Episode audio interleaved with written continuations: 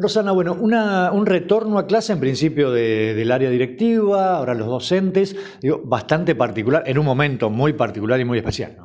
Sí, la verdad que sí. Eh, bueno, buen día, antes que nada, gracias por, por, pasar por el colegio. Bueno, sí, organizándonos. La semana pasada, el 24, retornamos el equipo de gestión y secretaría con un eh, horario reducido, con poca circulación de personas y bueno, eh, tratando de organizar a las familias, porque sabemos que hay muchas familias que están solicitando los certificados de escolaridad de alumnos regular por el tema de que están anotándose para las casitas, entonces bueno, eh, organizando por turnos la solicitud telefónicamente y después el retiro de los certificados, más en forma organizada que en otras oportunidades eh, para poder eh, evitar la circulación eh, masiva de personas. Y esta semana, ya empezando de a poquito a trabajar con los profes, con los auxiliares, bueno, en el caso de los profes tenemos reuniones por Zoom, vamos a seguir tratando de mantener la virtualidad y bueno, de a poquito ir retomando un poco el tema de la presencialidad, no, no tan presentes, pero bueno, de alguna forma ir organizándonos para el 14 eh, la vuelta a clases con presencialidad con algunos grupos. de, alguna manera uno se va manejando día a día con las distintas cuestiones que tienen que ver con el ámbito educativo. ¿no? Sí, en realidad nunca dejamos de estar haciendo lo que tenemos que hacer, los profes desde sus casas, eh, nosotros desde nuestras casas también organizando una nueva escuela, porque obviamente tuvimos que pensar y organizar una escuela eh, en un formato que no estábamos acostumbrados, que era la virtualidad. Y bueno, y haciéndoles llegar a aquellas familias que no pudieran acceder por internet al material, que nosotros lo tenemos en la plataforma, eh, haciéndoles llegar el material con fotocopias y bueno, después mandando cadetería para recuperar el material eh, que ellos hayan completado. Eh, de alguna manera, para clarificar, ¿quiénes volverían o quiénes tendrían posibilidad de volver a partir del 14 en el ámbito de los alumnos? Cada escuela tiene em, la posibilidad de organizar los grupos que consideran prioritarios, primero teniendo en cuenta los que estuvieron desvinculados, más desvinculados con, el colegio. Eh, por lo tanto, bueno, nosotros eh, estuvimos haciendo un rastreo, nosotros tenemos em, en la plataforma la posibilidad de hacer el seguimiento de cada alumno, en qué cantidad de actividades estuvieron trabajando y armamos un grupo, principalmente de primer año, que estuvieron en un porcentaje menor al 50% de vinculación con las actividades y ese sería uno de los primeros grupos que volvería, primer año, eh, la primera semana, junto con los dos sextos eh, de la mañana. Y en el turno de la tarde, los dos primeritos, estos chiquitos que están más desvinculados, con el quinto y el sexto, que son grupos pequeños, pero consideramos que era prioritario que regresaran a clase. Ro, ¿están más complicados los chicos que están en la etapa final de, del secundario? Digo, porque ya están pensando en la carrera futuro.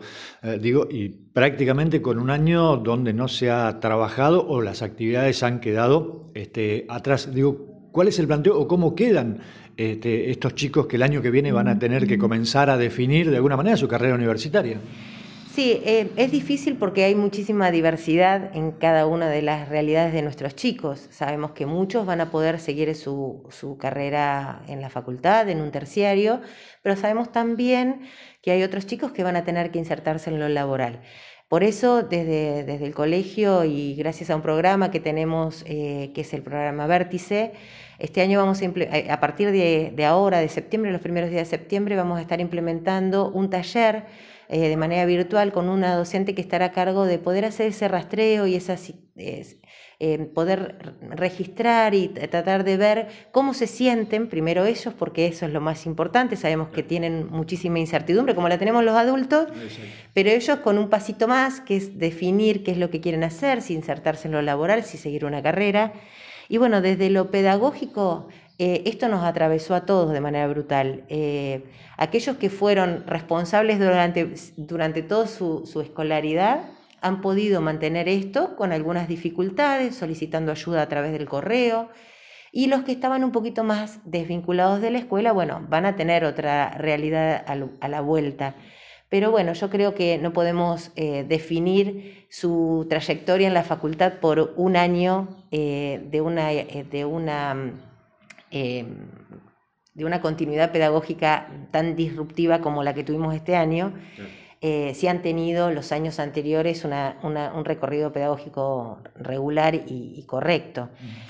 Me parece que, digamos, queda mucho a, definir también en la voluntad de los chicos de qué es lo que quieren, de lo que quieren retomar en estos meses que nos van a quedar y su eh, proyección eh, para el año que viene. Esta pandemia ha hecho replantear muchas cosas, pensar a futuro en cómo seguirá, si seguirán las cuestiones presenciales de los alumnos, los profesores, este, eh, quienes están a cargo de los colegios, si va a seguir a través de las distintas plataformas digitales y, no por eso hablábamos del día a día, ¿no? de que no se sabe qué es lo que va a pasar mañana.